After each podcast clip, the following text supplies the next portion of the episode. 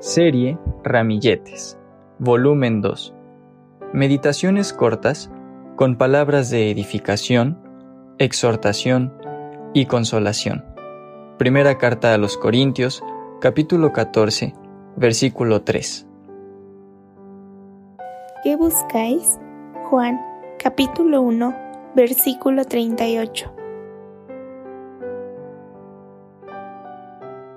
Esta pregunta hecha por el Señor Jesús, tuvo como respuesta otra pregunta.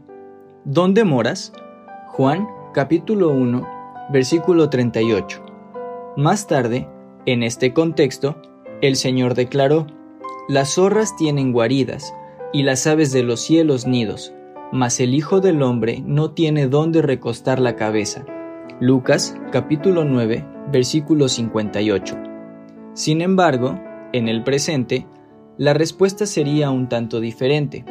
El apóstol Pablo oraba al Padre de nuestro Señor Jesucristo, para que os dé, conforme a las riquezas de su gloria, el ser fortalecidos con poder en el hombre interior por su Espíritu, para que habite Cristo por la fe en vuestros corazones.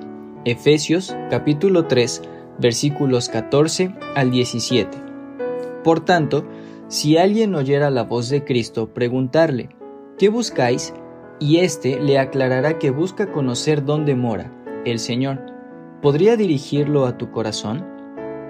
¿Por qué lo escogería? Ciertamente sería por ser un corazón limpio y puro, donde Él es más que un invitado, es el Señor y dueño absoluto, es decir, controla cada rincón de cada cuarto y de cada alacena del corazón donde Él mora esto nos lleva a un análisis profundo y exhaustivo de cada acto, pensamiento y anhelo, para ver si en verdad mora a gusto en nuestro corazón como dueño y Señor. Ciertamente estamos rodeados por muchos que nunca dirían quisiéramos ver a Jesús. Juan capítulo 12 versículo 21. Pero, ¿será esto así porque nadie clama, He aquí el Cordero de Dios, que quita el pecado del mundo? Juan capítulo 1, versículo 29. ¿O será que cuando el deseo de saber más se despierta y el Señor le pregunta, ¿qué buscáis? Él no encuentra un corazón para poder decirles, venid y ved? Juan capítulo 1, versículo 39. Estoy a la puerta y llamo.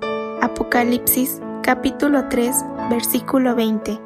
Ábreme tu corazón, quiero entrar y allí morar. No me hagas esperar, abre ya tu corazón.